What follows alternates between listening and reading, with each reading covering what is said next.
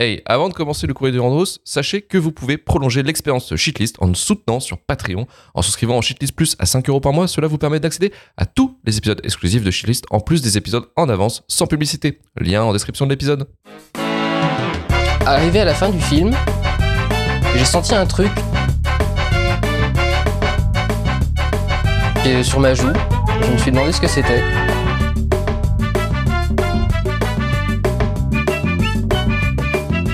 Et je me suis rendu compte que j'étais en train de pleurer d'admiration devant Lucie. Je vais te fumer. Alors, le courrier du Rando, c'est votre moment, les auditeurs, pour vous exprimer sur le film qu'on est en train de faire, votre vie et euh, le podcast en général. Euh, on va commencer avec Gaëtan Chouvillon. Chouvelon, pardon, Chouvelon, euh, qui me dit Oh non, je sens que Marvin va insulter. Va m'insulter personnellement. Oui, oui, un peu d'égocentrisme aussi. Vous faites le podcast que pour moi. Parce que j'adore comme un dingue ce film. Pourtant, je prends des douches. Hâte d'entendre vos avis. Force à vous. Bah écoute, euh, Gaëtan, quand tu écouteras l'épisode, j'espère que tu ne pleures, enfin, tu ne seras pas en train de chialer. Euh, J'ai un auditeur qui m'a envoyé euh, un DM juste avant qu'on commence. S'il te plaît, ne sois pas méchant avec Dune. Et je tiens à ne pas m'excuser auprès de lui. Voilà. Ah d'accord, ah ok. Ok. Moi j'aime bien. très très bien. Cyril, bisous. Bisous à toi. Euh, Kiri, sur Blue Sky, nous dit Revu car mon fils voulait se mettre à jour avant la séance de la suite. Donc là, je remets encore sur les jeunes, effectivement, qui sont par rapport à ce film. Euh, c'est de beaux décors et des plans sympas pour une DA de cosplayer de paintball. Sinon, on dort un peu. Pourtant, je n'arrive pas à détester et j'ai envie de voir la suite. Désolé, je suis chauve et j'adore Stéphane Boulet. Ah ouais, mais voilà, mais avec un bagage comme ça aussi. euh, Moi, je l'aime bien, Stéphane Boulet. Ouais, ouais. mais bah, tout le monde aime Stéphane Boulet, mais bon. euh, oui, Sauf oui, Marvin, sauf Vous Marvin. habitez pas près de chez lui aussi, vous êtes marrant. vous. ah ouais, mais c'est ça le truc aussi. Yourman sur Twitter nous dit Oui, c'est chiant, putain, en caps lock. Voilà. Euh, trois heures de ma vie que je ne récupérerai jamais. Et effectivement, il y en a beaucoup aussi qui, ont dit ça. Euh, Fucky Selfie nous dit ça va balancer Illico dans la shitlist. Euh, Tout ça parce que Denis Villeneuve n'a pas eu l'ambition de filmer un Sting en slip, tout droit sorti d'une pub cacharel. C'est moche, les pas gars. faux, et vous Vous le savez, savez. euh, ça se Pas joue à faux, peu de choses. hein. Et finalement, un Sting. Zendaya, Non, euh, Zendaya en pub ca- Cacharel, c'est à peu près, euh, c'est à peu près ça. hein. Ils vendent, ils vendent euh, Zendaya euh, dans la, dans les dunes avec Oui, les- la musique, etc. Ça fait très pub. Ça, ça, ça fait très pub de parfum aussi hein, sur les bords. Mhm. Bon, c'est pas Ah bah, aussi c'est Coco stylé- Chanel, hein. C'est pas aussi Mais c'est stylé le- que notre ami Mais euh, Ouais, parfum carrément. de, tu sais, parfum genre pub Scorpio, Scorpion. quoi. Ouais, voilà. genre Voilà, le parfum bien. à Carrefour, quoi. Genre, ah, j'ai eu ça à Noël. C'est sauvage. tu vois, Ouais. sauvage avec Johnny Depp qui fait un trou dans le désert, tu vois. Ouais, le parfum Ah. Pierre Cardin, quoi, tu vois. Genre, Ah, ouais. euh, le genre de truc. Bah, c'est ça, ce film-là, c'est ça, c'est un scorpion, quoi. Tu vois Le C'est un gros du cinéma. C'est le gros scorpion de Noël, quoi. Ouais. Tu vois, Ok, le ok. truc. euh, Ouais, ouais. voilà. Jules Bianchi nous dit Oui, il mérite la shitlist. Villeneuve, il est comme Will Ferrell dans le film Lego. Tu lui donnes les meilleurs jouets et il te fiche tout ça de manière à ce que rien ne soit fun. Et ça, j'aimais bien cette analogie aussi. Ouais, c'est vrai. Ouais, on, on va l'accorder. Genre, Ah, t'as l'impression qu'il est en train de crier euh, Dude, c'est sérieux, tu vois? Genre, euh, non, Oh, arrêtez. On rigole pas avec putain. Mon Dune Mon film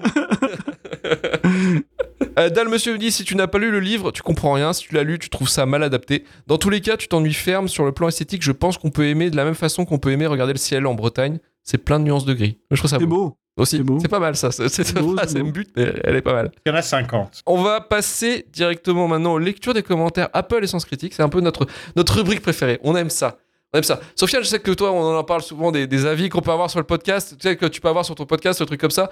Nous, en fait, on en rigole. Nous, c'est Ouais. vraiment devenu une blague.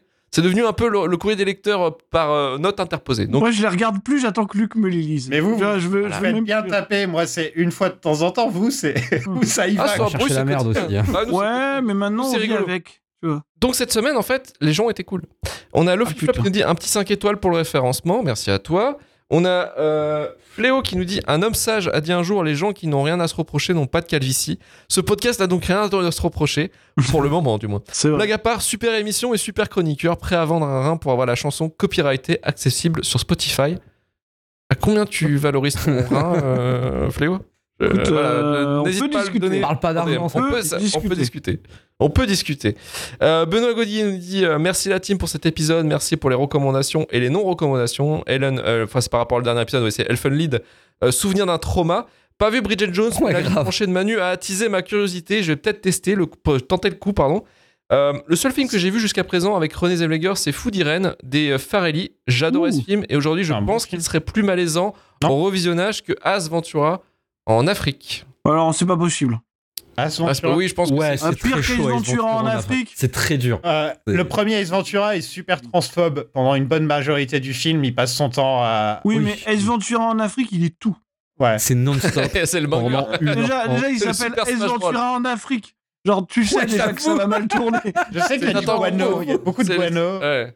non, non. Il sort d'une cul d'un rhinocéros à un moment, si je me rappelle bien. Ah. Classique, classique. Et tu vois, c'est des blagues qui me font rire, ça, tu vois, ça, voilà, ça me sauve Ouais, un mais c'est un film même. 15 ça ans plus tard, il te rappelle que tu surkiffais ça 15 ans avant et tu... J'aime quand il se gare aussi, quand il se gare en faisant un tonneau comme ça, et il tombe pile poil euh, sur sa place. Ah, non, mais c'est bien. Venez, on parle d'Ace Ventura plutôt que. Mais franchement, on parle des Ventura en Afrique. que D'ailleurs, c'est bizarre qu'on ne l'ait jamais fait, parce que ça, c'est vraiment... euh, Il est dans la liste des choses à faire. Ah oui. Oui, Et je sais, en fait, même, je le calerai, je le calerai quand on aura un trou, euh, un trou de sortie de, de salle de ciné. euh, Ouais, bien je sûr. le calerai. Euh, Il y a Antigone 667 qui nous dit qui a composé Copyrighté On dirait Gilles Stella. Alors c'est pas Gilles Stella, Non, c'est c'est mieux que Gilles Stella, c'est Jean-Baptiste Blais. Voilà, Jean-Baptiste Mm, Blais, grave. c'est c'est 1m80 de, de charisme euh, et de talent. De talent. Voilà, Et qui a Et aussi c'est fait le a composé générique de générique. l'émission. hein, Ouais. tout à fait. ouais. Il fait tout. Tout à fait. il tout. Qu'il avait fait, euh, qu'il avait fait euh, à l'arrache. euh, Pour un un quiz. peu, euh, un peu def. Un peu, un peu triste et un peu def, et euh, voilà, il nous a sorti le meilleur, le meilleur générique de la planète. Donc euh, voilà, merci à lui. Hop, Tom J'en ai un qui est plutôt sympa, il paraît. Ah ouais? Oui, mais bon, il faut. Vous avez un truc, Ouais, Ouais, vous avez on un faut rester à là, place, Sofiane quand même. Ouais, ouais, ouais, Sofiane, arrêtez, arrêtez, arrêtez. Euh, Ogra nous dit sur YouTube, parce que sur YouTube aussi on a des commentaires de dingue, mais euh, bon, j'évite de les lire parce qu'en fait ils sont un peu, un peu cryptiques des fois. Ah, c'est vraiment des malades hein, sur YouTube. Ouais, ouais, sur YouTube c'est c'est un univers. Mais sache que quand même il y a eu pas mal de monde qui nous regarde sur YouTube et qui nous écoute en podcast sur YouTube. Ouais, Il y a quand même- Ouais, il y a quand vraiment des gens bizarres. hein. Enfin, mais bon. Il y a des, il y a des Yankees pour ce genre de truc. Mm. Euh, Ogra nous dit en tant que femme, je suis peut-être blé- biaisé, pardon, mais j'ai souvent eu l'impression que démonter les films, livres, séries aimés par les femmes quand elles étaient jeunes semblait être un sport à la mode.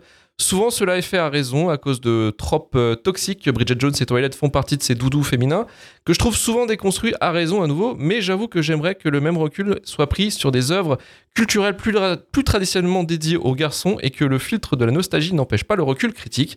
Je pense à toutes ces pages dédiées à la pop culture incapables d'y inclure ce qui, nous, petites filles, nous a aussi construites et d'avoir un peu de critique sur ce qui est dédié aux garçons. Cependant, c'est clairement une critique que je n'ai absolument pas à faire à Shitlist, qui a Ah. toujours su faire ce travail de façon plus ou moins directe, euh, certes. Je pense au fameux. Il s'agirait de grandir.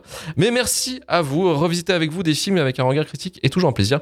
Longue vie à votre podcast. Alors au début, Ah, ouais. me faire, on allait se faire défoncer la race. Ouais, Ah, mais moi, en fait, J'ai cru qu'on allait être placé dans le. J'ai cru qu'il allait nous mettre dans le sac de 98% des autres podcasts, tu vois. Genre des podcasts de mecs qui bandent sur Predator toujours, tu vois.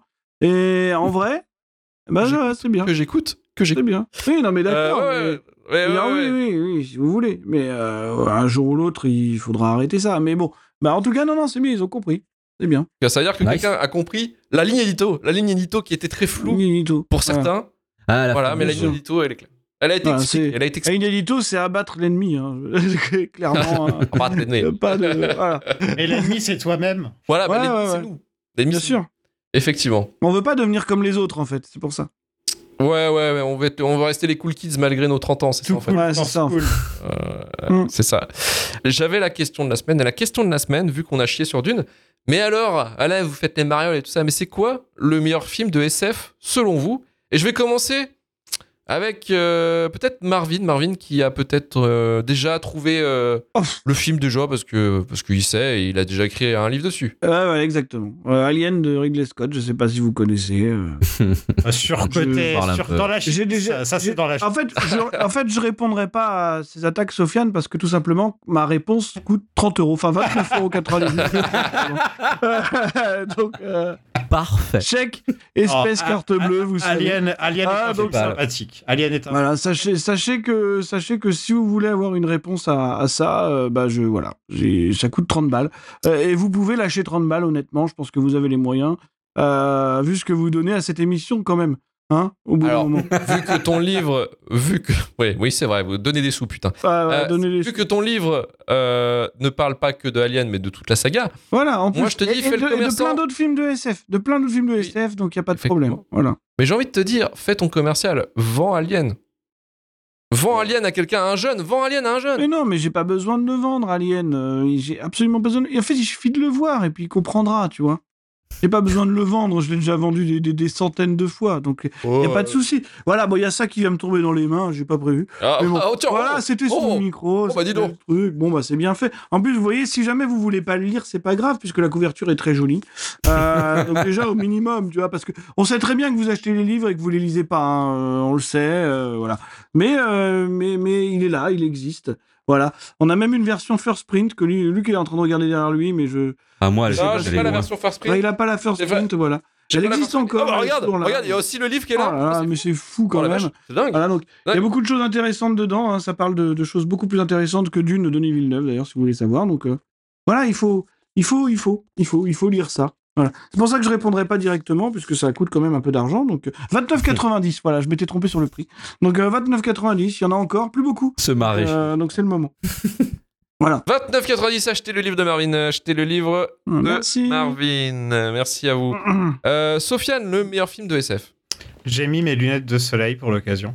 Euh, Oh, oh monsieur. Ah, Blues Ouais. Brothers, je connais. ouais. C'est tout à fait les Blues Brothers, le meilleur film de science-fiction.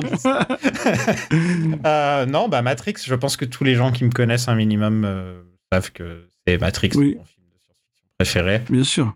Euh, C'est le mec qui jouait encore à Matrix Online il y a deux jours, tu vois. exactement. Ah c'est oui. le seul, c'est le seul. Exactement. Il était seul, mais il jouait. J'étais tout seul sur le serveur. J'étais heureux, j'étais bien. J'étais dans mon Personne monde. pour te faire chier. Euh, Seul comme dans Dune. Et je vais faire ma promo aussi euh, dans, dans mon podcast La Saga. On a fait tous les Matrix et c'était très intéressant. Et on a fait des longs épisodes sur chacun des, chacun des films, toutes les théories, toute la production, toutes ces choses-là. Donc, euh, pas besoin d'écouter mon avis sur le sujet. De toute façon, est-ce que j'ai besoin de vous vendre Matrix Tu vois?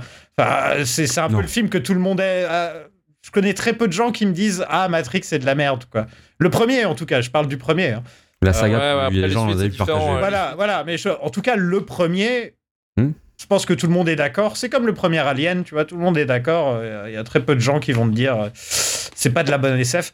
Je sais pas si ça rentre vraiment dans la grosse catégorie SF parce que c'est c'est une sous-catégorie, c'est dans le cyberpunk, donc c'est encore un autre truc. Mmh. Mmh. Ouais, bah, c'est Euh, la SF. Hein. Bah, c'est de la SF, hein, le cyberpunk. Ah, clairement, je veux dire, enfin, pour moi, la question se pose pas. C'est pas Et parce c'est que- un film où euh, c'est euh, comment expliquer C'est un, c'est c'est vraiment on a Ah, Il y a plein d'idées. on a mis, on a mis vraiment- tout, tout, tout vraiment. Ce que, enfin, les Wachowski ont mis tout ce qu'elles aimaient dans, dans, dans un seul film et, euh, et c'est fait à la perfection.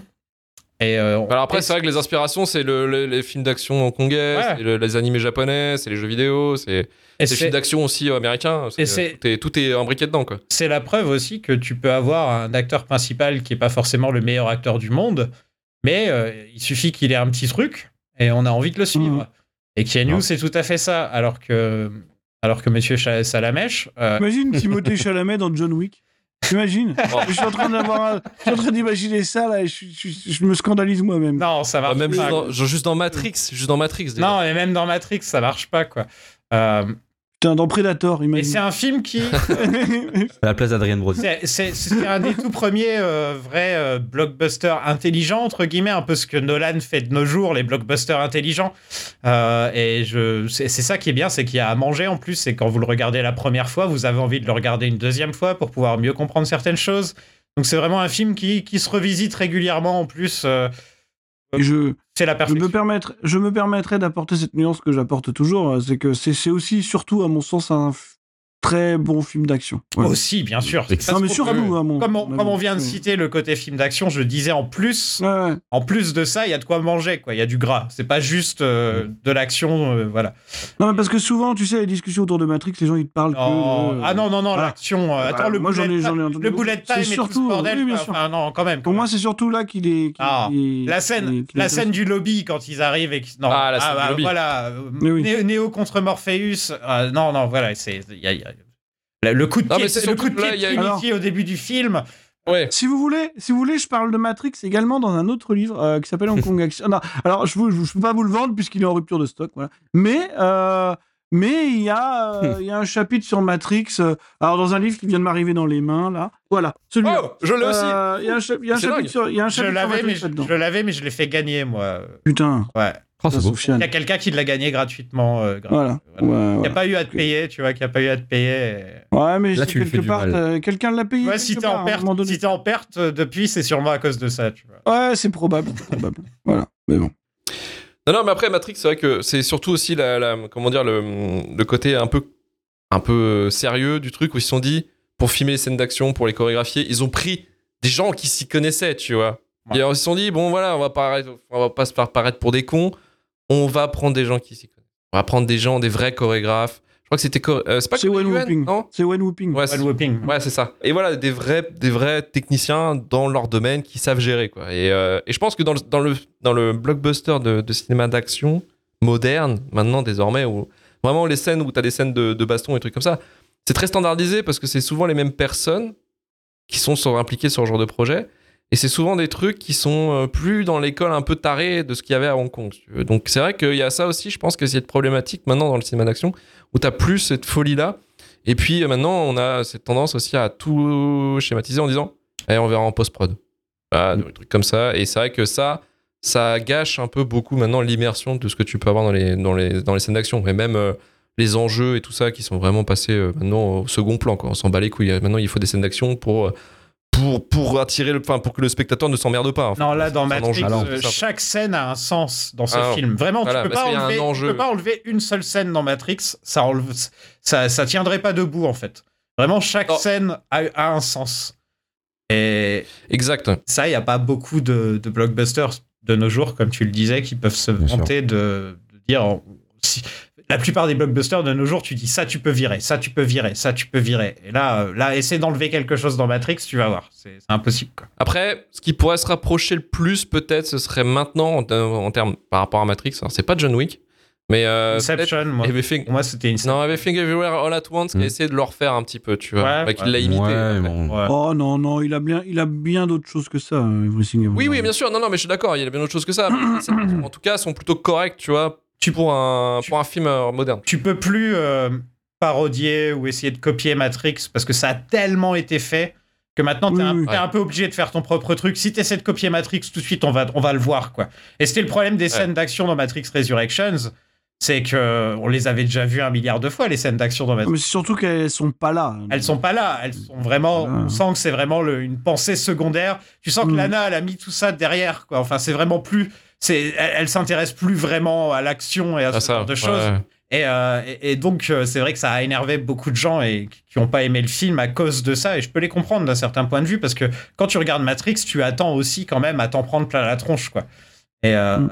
mais, euh, mais c'est quand même un de mes films. Ouais, ouais, bah, je, suis- je suis d'accord. Je suis d'accord. Pareil. Et de toute façon, c'est un- c'est indéniable, c'est imbattable, hein, Matrix, hein, Mm. clairement. Yes. Euh, Karim, de ton côté, un, un film de SF, euh, ton meilleur film de SF ou un film de SF qui t'a marqué? Ah bon, mon film de SF préféré, euh, ça sera Akira. Ah, Ah, Ah ouais, ouais, c'est- je suis un dépressif, je suis un dépressif sans le voir Ah, en c'est fait. super Et bien, moi les Akira. dystopies, et les dystopies j'adore ça et j'adore déjà, j'adore déjà la dystopie d'Akira. J'a- J'adore le concept de ce film où euh, un monde qui a peur de se faire de nouveau, de redétruire d'une, enfin, le traumatisme atomique, Oui. une société complètement hédoniste où personne travaille, machin. etc. J'adore ce schéma de dystopie. Euh, J'aime beaucoup, enfin de toute façon tous les thèmes abordés. Je trouve que le film, euh, genre j'ai plus l'année, je crois que c'est 87, je sais plus. 87, le- ouais. Ouais, le film ul- GG Poto. Le film vieillit ultra bien, je trouve la bande son Ouais, ouais. extraordinaire. Euh, peu de films ont porté l'animation aussi loin. Après, il y a Ghost in the Shell de toute façon qui est juste derrière, mais euh, Oui. moins de temps pour euh, plus pour ce qu'il veut dire que pour ce qu'il montre en fait, parce que je trouve Akira juste extraordinaire. C'est un film qui me suit depuis que j'ai 10 ans, voilà, et qui me suivra, je pense, jusqu'à la fin. Voilà, et très honnêtement, parce que c'est pas une très bonne adaptation. C'est une adaptation très segmentée d'une œuvre qui est très grosse en fait, tu vois. Et je vous conseille de lire tout ce qu'a fait Otomo derrière, parce que le après Akira, hein, le après Tetsuo, machin, etc. Enfin voilà, c'est encore mieux. Bah, c'est un côté un peu comme Dune en fait, où le plus intéressant se passe une fois que le Messie entre guillemets est arrivé. C'est pas trop le concept d'Akira, mais voilà, c'est un film que je trouve factuellement extraordinaire, qui, qui m'a marqué et qui je trouve dans la dystopie euh, cyberpunk, euh, ouais, reste trône très haut, très très très haut en fait, parce que je trouve que c'est peut-être l'une des œuvres qui pour moi, symbolise le plus la dystopie. Et j'adore ça. Il y a, il y a plein d'autres trucs, hein, mais visuellement et dans ce que j'aime et culturellement, voilà. Donc Akira. C'est vraiment moi, ce qui a, c'est pour toi, ce qui a le plus, ce qui a mieux réussi, en fait, entre guillemets. Pour, Ouais, grave, Pour ouais, interpréter ça. ouais. Après, Donc, le film meilleur d'Otomo, film ce qui est bien, c'est. Ouais, ouais, mais ce qui est bien avec Otomo, c'est qu'en fait, il a eu quand même le l'esprit de se dire mon film a un début, une fin. Tu vois? Ouais. Et que finalement, tu peux très bien voir Akira sans avoir à lire derrière les, les mangas, ni à avoir lu les mangas pour voir le film. C'est ça aussi que c'est un standalone, en fait, euh, le film en soi-même. Mais ça, c'est une perf. Et puis il a une hein. interprétation, il a une interprétation que je trouve bien, moi, avec l'évolution de l'humanité, tout ça, enfin, euh, plus gros que ce qu'on est et tout ça. La fin, C'est super intéressant. la fin un peu méta, parce que t'as as une fin qui est pas, enfin la fin est pas ultra méta, mais t'as un moment méta avant la fin, je trouve qu'il te laisse énormément de place. Et je conclurai là-dessus, je suis tellement fan en fait de, de Akira que mon deuxième chat s'appelle Tetsuo. Non, mais ça. Et puis, juste un truc pour noter aussi, parce que euh, là aussi, la question que tu peux te poser, c'est que souvent, t'as des films comme ça qui sont ultra cultes, qui sont. euh, on te dit c'est le meilleur. Enfin, c'est vraiment un, un marqueur. Vraiment un grand marqueur. Mm. Ça peut être Matrix, on en a parlé, mais Akira, en fait, si euh, le- vois, il y a des jeunes, des jeunes générations qui s'intéressent à Akira et qui disent Ouais, mais je comprends pas pourquoi euh, ce film il est, il est considéré comme culte, pourquoi, ce, pourquoi, enfin, pourquoi on en fait une, des caisses c'est qu'aussi en fait le film en soi-même c'est que ça a été pour l'industrie japonaise un euh, un pied de nez en fait aussi au studio Disney à l'hégémonie américaine en fait. C'est que c'était le premier gros film d'animation japonais à concurrencer en fait les studios de Disney à dire bah attendez nous on peut faire on peut faire on peut faire aussi bien que vous et en faisant des choses un peu plus ambitieuses. Mm. et c'est ça aussi où Akira en fait est arrivé euh, en mettant un coup de pied dans la fourmilière et en réussissant aussi son pari et, euh, et c'est vrai que l'animation, pour le coup, qui est tout est fait à la main, c'est un bordel. Il faut voir le making of. hein, c'est fou. merdier. Enfin, je veux dire, c'est fou. C'est complètement dingue. Et, euh, et c'est que vu que tout est fait à la main, tout est fait à la main. Il n'y a pas de trace de techno. euh, bah en fait, c'est le film ne vieillira pas quoi. Et qu'il a cette chance là en fait. Il a cette chance là. Il est intemporel. même si ça se passe dans les années 2020, c'est bon, on les a passés. Tu vois, c'est comme Blade Runner. Tu me diras. Mais euh, il est intemporel et il passera, euh, il passera encore 40 ans. euh, tu te diras, tu reviens sur Akira, tu fais ah ouais putain c'est fou quoi. Donc, L'avantage euh, de donc voilà. l'animation, hein. Ouais, c'est ça, ouais. Ouais, ça, clairement. Euh, et puis, euh, moi, juste pour finir, oui, je, je vais pas dire 2001, faut pas déconner. Mais euh, non, par contre, j'ai récemment un film que j'ai rattrapé de SF que j'avais pas vu. Et c'est un truc qui a été, re- pareil, un, un espèce de recheck qui a eu, un espèce de relais générationnel qui a été fait en série. C'était Westworld. Et j'ai vu le film, Monde Ah. Ouest, Ah oui. euh, de Michael Oh Crichton. putain, ouais. Ouais, ouais. Et je l'ai vu, bah, je l'ai vu pas plus tard qu'aujourd'hui, parce que je l'avais dans la liste des choses à voir. Et effectivement, celui-ci, putain, il m'a impressionné parce que la série, j'étais pas très fan. J'ai peut-être arrêté à la saison 1. Voilà, parce que c'était trop lourdeau pour moi. euh, c'est le frère de Nolan, d'ailleurs, qui fait le, la prod de la série. Je trouvais ça trop lourdeau, mais par contre, le film, en 1h30, t'explique le concept, les limites du concept. C'est-à-dire, en fait, en gros, Monde Ouest, ça raconte l'histoire d'un parc d'attractions où c'est des androïdes qui sont à l'intérieur et, les- et- et des gens payent des vacances pour faire ce qu'ils veulent en fait. Et il y a trois mondes différents. Il y a le Far West, il y a le roman euh, romantique et le Moyen Âge. Et, euh, et en fait, euh, bah, dans ce parc, et c'est un peu le proto Jurassic Park parce que je crois que ça a été écrit avant Jurassic Park. hein. Michael Crichton avait fait le roman avant. Et c'est le moment où il, voulait- il se rêvait réalisateur. Ouais, ouais, c'est ça. Mais la réalisation est pas dégueulasse. hein. Après, ça c'est- va, mais ça très n'a pas simple. marché. Ça n'a pas marché. ça n'a pas marché. Mais moi, je trouve qu'il est vraiment très très bon comme film en fait, euh, dans la limite de ce que c'est l'intelligence artificielle, dans la limite de ce que tu peux faire dans la robotique, dans euh, dans tout ce qui peut être euh, artificiel quoi en fait concrètement, ce que tu peux créer de tes mains quoi. Et, euh, et c'est vrai que c'est un proto Jurassic Park dans le sens où le, en fait l'histoire c'est que les gens partent en vacances, c'est un truc qui cartonne, tous les gens adorent. Mais c'est qu'il y a durant un séjour, le parc va commencer à pat- à partir en couille parce qu'il y a des dysfonctionnements, des dysfonctionnements qui vont commencer de façon un peu technique sur euh, deux trois trucs et puis après ça va être globalisé et en fait on te rend compte que les androïdes chopent la conscience et qu'ils veulent se rebeller d'une certaine manière. Et, euh, et c'est un film super, moi je trouve que c'est un- vraiment un très bon il, y un- il y a Yul Brynner. euh, qui est, alors, qui est incroyable. forme. Pour Ah, le coup, incroyable. qui est incroyable sur ce Mm. film. Puis même, il y a des scènes qui sont mythiques. Il y a des, il y a des, des- des, euh, on voit euh, comment ils, sont, ils enlèvent bah, Yul Brynner, quand on enlève son visage. Euh, Il y a plein de petites robotiques. Après, c'est les années 70. Il faut, faut aimer le Mm. charme des années 70 de la SF, de ce qu'ils pensaient eux être le turfu. Moi, je trouve cette esthétique incroyable. Moi, j'aime bien cette esthétique des années 70, euh, de comment on pensait le futur. Mais, mais non, non, c'est un film qui, est, ouais, qui trouve étonnamment pas vieilli. Et, euh, et je trouvais ça vraiment, vraiment chouette. Vraiment, ça a été une grande surprise et je trouve que c'est vraiment un très très bon film de SF pour le coup. Voilà, euh. J'ai revu euh, le premier, La planète des singes, l'original. Et Ah, ça oui. aussi, c'est un bon film de SF pour Ouais, son grave. époque. euh, le, le- franchement, le premier est excellent. Et pareil, La planète des singes, moi, c'est le seul roman de SF, je crois, que j'ai réussi à lire. Ouais. Parce que Français Est-ce qu'il est court Est-ce qu'il est court? Mais La planète des singes de Pierre Boulle, c'était euh, pour moi c'est un des meilleurs romans de SF quoi. Avec les c'est le roman de, de Jules Verne quoi, que j'ai lu mais comme tout le monde mais mais ouais bon, la planète des singes moi c'est un, c'est un kiff, c'est clair. C'est un super kiff. Sinon, j'ai vu Madame Web que je, que je recommande aussi. Je... Bon, c'est bon là. Très Hein bon film. Euh, Très bon film. C'est bon Excellent film, je, je tiens à le dire. Euh, recommandation, recommandation culturelle, Marvin, vas-y. Alors, je suis un peu embêté parce que je vais vous recommander un jeu. Je vais sciemment ne pas citer le studio responsable de ce jeu qui vient de se faire épingler euh, parce qu'il traite très très Ah. mal ses employés. Oui, Et donc c'est un studio français. Ah bah il l'a cité, il est con. Putain, alors bravo, merci. Donc il a cité le studio maudit. Donc voilà, c'est un studio français. Oui, parce que c'est des euh, brels, c'est des brels en management en gros. En- Ma... Mon pinard, mon saucisson, mon management toxique, ma France, tout ça. Donc euh, voilà. Bon pari. Ceci étant dit, euh, il y a un jeu qui est sorti il y a pas longtemps. On va quand même rendre hommage aux gens qui se sont manifestement fait déglinguer en produisant le jeu, donc euh, qui s'appelle. Banishers. Voilà, qui s'appelle Banishers Ghost of New Eden, je crois que c'est ça le sous-titre, Euh, qui est un action RPG. euh, qui est quand même un peu une surprise parce qu'avec les moyens euh, du studio en question, euh, on s'attendait pas forcément à quelque chose d'aussi riche et relativement généreux.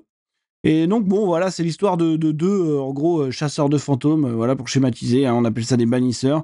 Et au moment où ils arrivent donc euh, en Nouvelle-Angleterre, je me rappelle plus exactement de, de la période. Ouais, c'est le 19ème, je crois, non? Oh non, non, non, c'est avant. Euh, peu de temps avant après Salem, voilà, donc c'est Ah le oui. 17e.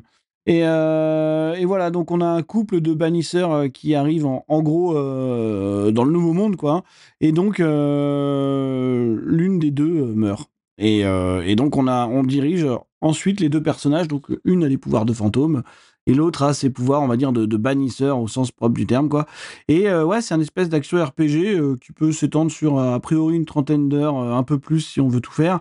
Bon, c'est pas forcément le l'objectif absolu, mais, mais voilà, on- c'est plutôt sympa. Alors, c'est pas un triple A, hein, voilà, c'est Ouais, plutôt un double, ouais. c'est plutôt un double, on va dire, même si honnêtement, graphiquement, euh, on a un vrai gap avec ce qu'ils ont pu faire par le passé, puisque c'est... euh, voilà, t'as cité le nom, je vais, je vais m'échiner à pas le dire, mais ça reste les gens euh, qui étaient derrière, euh, je sais pas moi, Life is Strange. Life is euh, Strange, Life is Strange et Vampire, et c'est ceux qu'on fait Vampire, Vampire. derrière le jeu. Vampire Life is Strange, qui- ils ont un autre Ouais, équipe. ouais, c'est ceux qu'on fait Vampire, alors qui était pour le coup un truc plutôt sympa, mais vraiment inabouti à l'époque. Et là, on est vraiment quand même passé euh, à le- à l'étape supérieure avec Banishers, quoi. Donc, euh, donc voilà, si vous hésitez, bon, je- de toute façon, c'est un jeu qui a été euh, plutôt loué hein, depuis qu'il est sorti. euh, Oui, oui, il a eu beaucoup J'ai de, écouté un podcast qui en parlait justement. beaucoup avant- de avant beaucoup de retours très très positifs et c'est vraiment vraiment très bien pour le coup quoi donc donc voilà il y a toujours ce truc ce truc effectivement qui, est- qui est propre à, à l'identité du studio de faire des choix qui vont vraiment influer sur l'univers voilà cette fois-ci à une beaucoup plus grande échelle que par exemple dans les Fist Strange ou Tell Me Why ou ce genre de trucs mais euh, mais voilà c'est plutôt plutôt très très bien réussi donc euh, voilà à côté de ça n'oubliez pas que Dontnod hein, vu que ça a été cité par Luc et manifestement un studio de gros connards, mais bon, c'est un studio qui produit des jeux vidéo, donc de toute façon, c'est compliqué de faire autrement. Euh, Ouais, voilà. Établi à Paris aussi. euh. Donc euh, forcément, ça joue aussi l'ambiance parisienne dans, dans, dans les. En plus, en plus, hein, entre ça et, et- un autre le- le citera pas non plus. Augmente les. Euh, voilà. Une ville, une ville de merde aussi. non, mais qu'on ne citera pas non plus. Euh, ok, ça marche. Donc pour Banisher. Euh, Karim, de ton côté. Euh, je me suis remis un peu de lecture. J'ai récupéré. euh, J'avais un vieux tome qui traînait d'un manga qui s'appelait King of Eden, que j'avais kiffé il y a 2019-2020. Euh, j'ai- je suis repassé, bref, j'ai récupéré les 5 tomes manquants, je les ai pas encore lus. Euh, c'est ça, c'est King of Eden. Euh, c'est. Alors, déjà, c'est le concept est marrant, c'est euh, une coprode euh, manga manhwa, parce que c'est euh, Takashi Nagasaki, c'est le papa de Master Keaton, plutôt et Billy Bats, qui fait ça avec un jeune dessinateur coréen, Inito. En gros, on est dans du thriller fantastique, hein, où le pitch des incendies, un peu un sens d'incendie très sang, enfin très sanglant, enfin pas sanglant, mais avec beaucoup de victimes apparaît dans les quatre coins du monde. Et le seul point commun, c'est qu'il y a toujours un mec qui sera apparemment un jeune historien coréen qui serait là pour achever les dernières victimes et dire aux flics euh, de faire attention et de se barrer dans l'ombre. Euh, c'est un thriller qui va euh, vraiment dans l'origine de l'humanité, parce qu'on est dans le fantastique, les bestioles, machin et tout, les vampires, pas forcément Nia. Ça ressemble un peu à Monster, pour ceux qui. euh, un truc un peu plus accessible qui s'est fait. Ouais, ouais. Hein, voilà, c'est un peu la même ambiance en fantastique, mais où t'as un mal absolu qui, qui est derrière toi. C'est très bien dessiné, c'est très très beau, ça fait 6 tomes. Hein, Ça, ça, donc t'as un début, enfin, assez rapidement. On sait, alors c'est pas tout neuf, hein, je vous dis, c'est 2020. Mais euh, voilà, j'ai repris ça. Ouais. Oui, voilà. Mais c'est vachement cool, ça se trouve un peu partout. C'est Kiyun hein, qui, à la base, euh, édite ça, je crois. Ouais, c'est ça. Ouais, c'est ça, c'est Kiyun. Donc, King of Eden, voilà, ça a bien marché hein, quand c'était sorti. Si vous aimez les, les thrillers fantastiques euh, un peu crado, et surtout euh, des longues discussions qui te rappellent la théologie, les- la théologie, des trucs comme ça, pour faire des enquêtes autour, c'est assez sympa. Voilà. Donc King of Eden pour Karim. Sofiane de ton côté. Euh, moi, en ce moment, j'ai pas eu la chance de regarder beaucoup de choses, ou même de jouer à beaucoup de jeux, parce que j'ai fait que du montage depuis quelques semaines. Donc tu nous recommandes quel logiciel de montage Donc, je je vous recommande euh, Ah, euh, Reaper si vous voulez pas dépenser Ah. d'argent. C'est un bon logiciel de montage. Mais c'est c'est là-dessus que ton cheatlist, mon gars. Euh, moi, j'ai Audition parce que je suis un bourgeois. Mais, euh, mais Reaper, c'est ce que j'utilisais autrefois, donc c'est pour ça. Euh, Oui, bah, J'espère passer à audition. Je vais vous parler non pas de Madame Web, le dernier film que j'ai vu au cinéma, mais du, de, de l'avant-dernier film que j'ai vu au cinéma, c'est Pauvre créature, que j'ai euh, Ah. que j'ai- que j'ai vraiment aimé. Euh, j'ai j'ai trouvé que c'était un film un peu fou. Et euh, j'aime bien les films fous, moi j'aime bien. Je trouve que ça. On, on, on en a plus beaucoup des films, des films de tarés, tu vois, des films euh, vraiment. Ah, c'est un peu le créneau de, de l'Antimos aussi. Hein. Oui, c'est Dans l'idée c'est- de concept un peu foufou, quoi. c'est- son créneau. Euh, J'ai jamais été un énorme fan d'Emma Stone, mais je dois avouer que là, elle fait une performance qui. euh, elle mériterait un, un Oscar, même s'il y, y a aussi Lily Gladstone qui, qui le mérite, donc c'est un peu compliqué. A Ah oui, dans euh, Killers of the Flower Moon. Ouais, elle est, elle est aussi très très bien. Euh, J'ai trouvé ça drôle. Je- C'est un, un mélange un petit peu, euh, c'est très surréel. C'est, il y a un côté steampunk par moment. euh, vraiment le, design, le look du film est vraiment unique. Et euh, déjà pour ça, ça vaut le coup. Et en plus, j'ai été pris par l'histoire. Au début, je me suis dit, oula, ça va être problématique, c'est casse-gueule comme sujet. Ça va être, oula, dès que j'ai commencé à voir Emma Stone commencer à parler, euh, je me suis dit, ah, ça, ça va pas être pour moi. Et en fait, le film a réussi à, à me prendre avec le temps. Et, ouais, une très bonne, bonne surprise. J'ai vraiment, vraiment beaucoup aimé.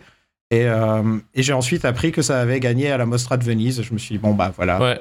Pauvre créature de, de c'est Yorgos Lantimos, je crois. ouais, le- c'est ça. ouais. Ça. Le nom du réel. le nom du réel. D'ailleurs, euh, la favorite, moi je préfère la favorite et pour le rôle d'Emma Stone aussi, en petite peste. Elle marche super bien dans, dans la favorite euh, là-dessus. Ouais. Super film d'ailleurs de, de, dans Lantimos. Euh, ra- rapidement, rapidement, Fargo saison 5. Manu l'avait conseillé. Fargo saison 5. Trop bien, trop trop bien. On a commencé de mon côté, c'est vraiment stylé. Il y a Enterrement de vie garçon aussi sur euh, Canal qui est vraiment très très très bien de, de Panayotis Pasco aussi, qui est assez surprenant. C'est une petite série, 4 épisodes, 20 minutes aussi à, à checker, c'est sympa. Euh, et euh, bah, côté jeu vidéo, toujours Keblo sur euh, Like a Dragon. euh, Yakuza. Ouais, on, on en parlera. bientôt. On en parlera bientôt. On en parlera bientôt. Euh, après, euh, si on filme, alors voilà, Rocco film, c'est euh, les, filles les filles d'Olpha sur euh, aussi qui est dispo sur MyCanal, qui est sorti en 2023, qui est une, un film qui est mis en scène par la réalisatrice tunisienne euh, Kawer Benararia, et c'est en fait une, euh, c'est adapté d'une histoire vraie, avec euh, avec un dispositif assez original puisque ça mélange un peu euh, docu-fiction et film. Et euh, c'est euh, en fait ça, ra- ça raconte un drame qui est survenu en, en 2015 où en fait les deux filles aînées de Olfa Amrouni sont parties rejoindre les forces de Daesh en Libye en fait. Et en fait en gros le film va raconter cette histoire de comment en fait bah, de, de- leur jeune âge à leur départ en fait qu'est-ce qui est arrivé? Qu'est-ce qui a pu expliquer en fait une espèce de radicalisation en fait? Est-ce que c'est la faute de la société? Est-ce que c'est la faute de la famille? Est-ce que c'est la faute de la mère? Et en fait il y a plein de questions qui se posent autour. Et le dispositif là où le dispositif fonctionne vraiment très bien en fait sur la façon dont euh, ils mettent en scène c'est qu'en fait il y a autant les gens qui ont été dans l'histoire que des acteurs qui jouent les scènes en fait qui rejouent les scènes et ils discutent entre eux en fait entre les scènes ils discutent entre eux en disant ouais ça c'est trop chaud je peux pas le faire ou disons je peux je comprends pas le mec pourquoi il a fait ça et tout et donc il y a- plein de questions qui se posent notamment sur la société euh, bah, euh, tunisienne et tout ça. Ça marche super bien c'est euh, c'est vraiment super. Ça a été vraiment une très très bonne surprise. Et en film ne pas aller voir au cinéma alors c'est pas Madame Web mais une autre merde et là française qui s'appelle Vivant de Alix Delaporte euh, avec avec Alice Isaz et, Roche Dizem. J'adore Alice Isaz j'adore Roche Dizem mais le film m'a défoncé dans le sens où c'est vraiment la pire des merdes. Euh, c'est un film qui suit en fait des photos, enfin des euh, vidéos reporters euh, dans une petite rédaction à Paris. Tu te dis putain le sujet est quand même pas mal, tu peux faire un truc. Et en fait le film c'est vraiment naze. C'est vraiment nul, je dirais pas plus, mais c'est vraiment nul à chier. C'est à réaliser par une bourgeoise qui comprend rien à son sujet.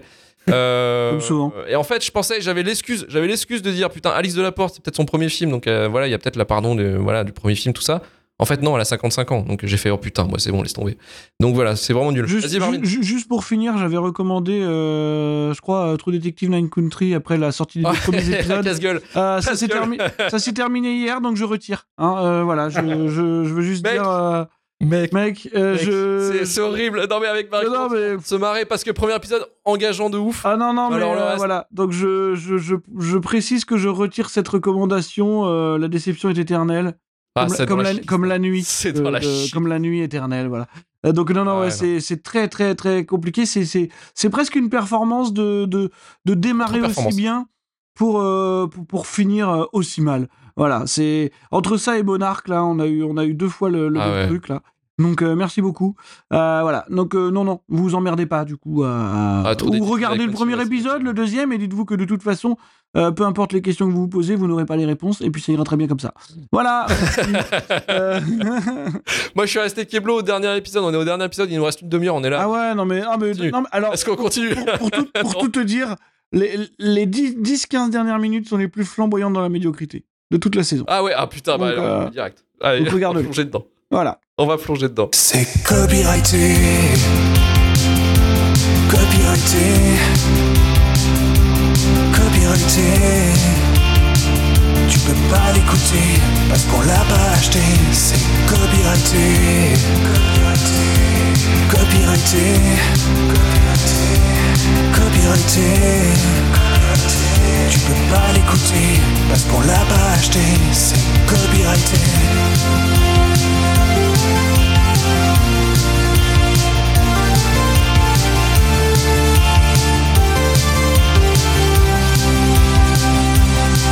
Copyrighté, copyrighté. On n'a pas de blé, on n'a pas de blé. Mais tu peux m'en donner. Tu peux pas l'écouter parce qu'on l'a pas acheté. C'est copyrighté, copyrighté, copyrighté, copyrighté. Tu peux pas l'écouter parce qu'on l'a pas acheté. C'est copyrighté, copyrighté, copyrighté, copyrighté. Tu peux pas l'écouter parce qu'on l'a pas acheté. C'est copyrighté, copyrighté.